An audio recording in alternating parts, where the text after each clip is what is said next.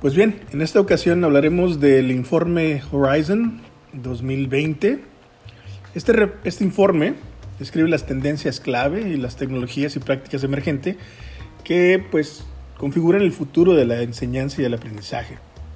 Y una de las cosas que también hace es visualizar una serie de, escenarios e implicaciones para este futuro del que, que les mencionaba, ¿no? Principalmente se basa en la, perspectiva y la experiencia de un panel global de líderes de todo el panorama de educación superior. Se enfoca principalmente en las seis tecnologías y prácticas emergentes que este panel ha escogido para el 2020. Y los rubros son aplicaciones educativas de inteligencia artificial o de AI, recursos educativos abiertos, tecnologías de aprendizaje adaptativo, análisis para el éxito del estudiante, XR, AR, VR, MR y áptico, y finalmente la elevación del diseño instruccional, ingeniería de aprendizaje y diseño UX en pedagogía. En esta ocasión les hablaré de tres de ellos que he elegido que a mi parecer son los de mayor auge o que en particular me interesan más, ¿no? Continuemos.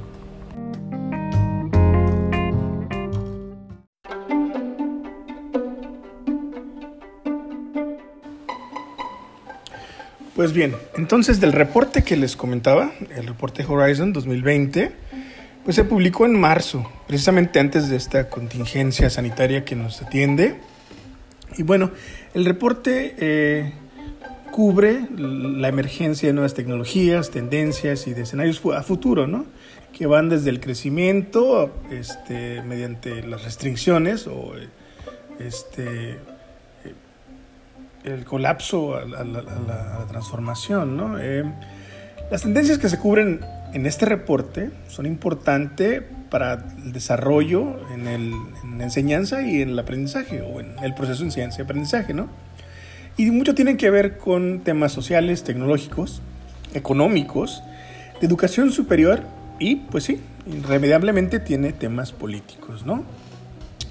Pues bueno, entre las tendencias que tienen, pues viene el, bienestar eh, físico, la salud mental, que pues últimamente se ha incrementado, ¿no? Eh, el caso de, estudiantes que, que pues tienen que enfrentar a, temas de, salud mental. También habla de, cambios demográficos, de, inteligencia artificial, de, de plataformas que tienen ambientes de aprendizaje digital que tienen ya son de, de la próxima generación, ¿no? Hablan también de, del futuro de, las habilidades y de trabajo, ¿no? Es, es decir, el conjunto de habilidades que se tienen que tener para, para un futuro este, afrontar los nuevos tipos de trabajo, ¿no? Trabajos que inclusive aún no existen, ¿no? Pero ya se pronostican que, va, que van a ser importantes. También hablan sobre el, el cambio climático. Eh, y este, en mi caso en particular, pues me, me, interesa mucho el tema que, que, ellos abordan, que es el de eh, rutas alternativas hacia la educación, pero también hacia la educación en línea, ¿no? que ya, este, ya está sobre nosotros y tenemos que ponerle este, un poco más de atención. ¿no? Pues bueno, entonces en este podcast me voy a atrever a mencionar tres de los rubros que este, me interesaron más, ¿no? Y voy a tratar de hacer un poquito de, el por qué, ¿no? De explicar el por qué me llamaron la atención. En, específico, el primero que voy a comenzar es la inteligencia artificial. Y esta tiene que ver con eh, también aplicaciones educativas y, de aprendizaje que están mediadas por algún dispositivo, dispositivo perdón, y o alguna máquina. Pero yo, quiero hacer énfasis que, pues la máquina más bien sería una computadora, ¿no? Un procesador. Bueno, entonces, este, eh, lo que habla el reporte es que en la educación superior eh, ya están trabajando mucho con los servicios de chatbox, eh, chatbot, perdón, y estos son automáticos, son una especie de, pues, cuadros de texto interactivo, por así decirlo, ¿no? Y en particular, el reporte habla de dos universidades, la Universidad de eh, Northwestern y la Universidad de Oklahoma. Y ellos pues hablan de, los chatbots que han este, desarrollado que se basan en la inteligencia artificial.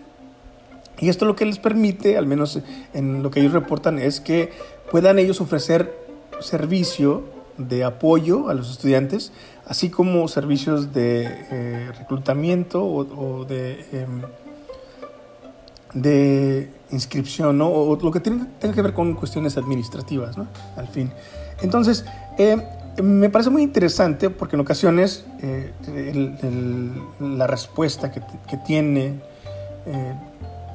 la parte administrativa hacia el alumnado pues se torna difícil porque tienen una limitada, tienen limitaciones por un lado de, horarios y por otro de personal que atiende a los estudiantes, ¿no? Entonces se forman filas y filas eh, y en ocasiones pues no alcanzan a, este, a, realizar algunos trámites por cuestiones de, de los horarios como les mencionaba, ¿no?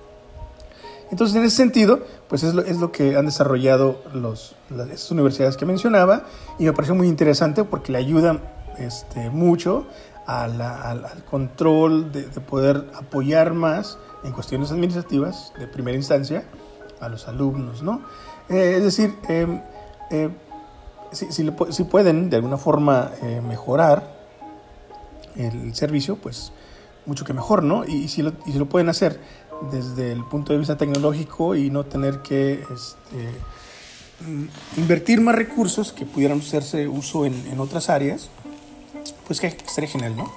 Y entonces, también eh, algo de lo que, hablaba, lo que habla el reporte es que pues ya hay una colaboración, no solamente entre estas dos universidades, sino que también ya tienen a la Universidad de Pensilvania y ya tienen este, desarrollado una especie de un centro, de, un centro en línea de biblioteca. Es decir, eh, quiero pensar, o al menos yo así lo interpreto, que es tener no solamente el acceso a la biblioteca, sino que también te lleva a tener el servicio que usualmente te daría alguien que está dentro de la biblioteca, llámese bibliotecario o algún asistente. Y entonces a mí lo que me pareció muy, muy este, interesante fue que hicieron la colaboración entre varias universidades y este, están brindando el servicio interinstitucional y pues abarcan no, no solamente más eh, acceso a los recursos, sino también eh, tienen la oportunidad de tener mayor eh, amplitud para prestar ese servicio, ¿no? Bueno, espero les suena interesante por ese lado, ¿no? Eh, por otro lado, está el, rubro de los, eh, de los recursos, de, recursos educativos abiertos, es decir, de libre acceso, que los puedes encontrar. Se, se, está incrementando exponencialmente la cantidad de recursos educativos que están abiertos, ¿no?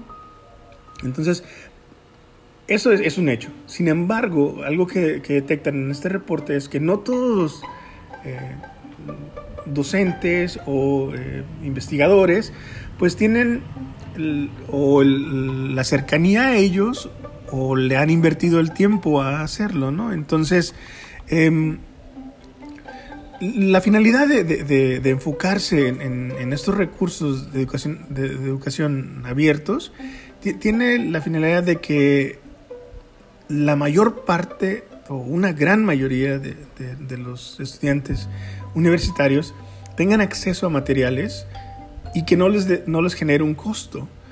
Entonces, este, esa es, la finalidad. Me parece muy, muy interesante porque pues, en nuestro país eh, uno de las, eh, una de las barreras que tenemos es que, por un lado, el, no contar o tener un buen número de, de la población que no tiene acceso a, un ingreso de tal forma que les permita acceder a recursos o a material que les pudiera aportar más en su proceso formativo, ¿no? Hablando de educación superior. Bueno, entonces eh, aquí lo que, me, lo, que me, lo que me interesaba mucho y me pareció muy interesante fue que están yéndose, están queriendo dejar, bueno, no queriendo, sino están intentando dejar detrás eh, los libros físicos y poder aportarlos desde, desde un punto de vista este, eh, pues, gratuito, pero de la mejor calidad, ¿no? Dejando atrás el, tener que buscar en internet y no tener cómo eh, encontrarlos, ¿no? Y, no solamente hablando de, respecto a, libros, pero también podemos hablar de, de cursos, podemos hablar de... Eh, hay algunas instituciones que inclusive te permiten el que hagas eh, impresiones 3D para quienes están estudiando ingenierías, por ejemplo. También este, hay, este, recursos para generadores de tesis ¿no? que les ayudan a los estudiantes a desarrollar eh, o aprender algunas de las habilidades para desarrollar una tesis. ¿no? También este, hay una, una aplicación muy, muy interesante que, este, que se llama Alquimétricos. Eh, y es internacional y está basada en, está en, Sudamérica, ¿no?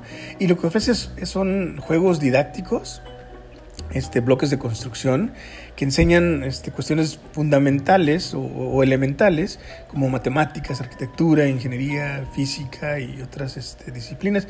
Me parece muy interesante porque primero pues, es de libre acceso y segundo que esté en, este, en Sudamérica pues nos, nos abre el panorama a nosotros quienes hablamos español. Y finalmente, otra que me interesó mucho, la verdad debo confesar que no conozco mucho sobre la tecnología de Extended Reality o de realidad extendida. Me pareció muy interesante y no puedo ahondar, ahondar mucho en ello, como, lo mencionaba, no, no, no tengo esa, este, ese conocimiento acerca de ellos, pero me parece muy interesante que ya estemos tratando de no solamente hacer um, una especie de contacto dimensional, de, de, dos dimensiones, ¿no? Sino que estamos yendo un poquito más allá y queremos hacer nuestro mundo virtual más cercano a lo que tenemos hoy en día, lo que tenemos en, en, el mundo real. Este, entonces, eh, me, parece interesante porque habla de, cómo permite, en el caso del campo de la medicina, el que les, les, este, les permite cerrar esta brecha de la teoría y la práctica al usar simulaciones para, para, para este, capacitar en cómo lidiar con pacientes que se encuentren eh, severamente enfermos, ¿no? Y, en ese sentido, porque pues se trata de vidas humanas y, preferirías que el error que se llevara a cabo dentro de este, un escenario como el que, como el que mencionaba, pues no fuese eh, el resultado de un mal paso, una mala estrategia, pues que se llevara a, la muerte de un ser humano, ¿no? Entonces, me parece muchísimo, muy interesante el, cómo están aplicando este tipo de tecnologías, ¿no? Y, también, pues, por el lado de, siempre, aunque quisiéramos no verlo así, tenemos que verlo desde el lado presupuestal de las instituciones, ¿no? El poder hacer este tipo de, hacer uso de este tipo de tecnología, pues nos lleva a que quizá este, de, de, entrada sería esto, una inversión importante, sin duda, pero a la larga nos ayudaría a estas instituciones a que eh, pudieran bajar esos costos, ¿no? Ya, nada más sería cuestión de, actualizarlas.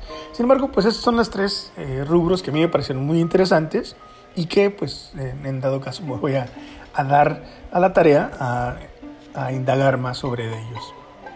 Pues bueno, hasta aquí mi este, podcast. Espero y haya sido útil mis comentarios. Y pues muchas gracias por escuchar. Que estén muy bien. Hasta luego.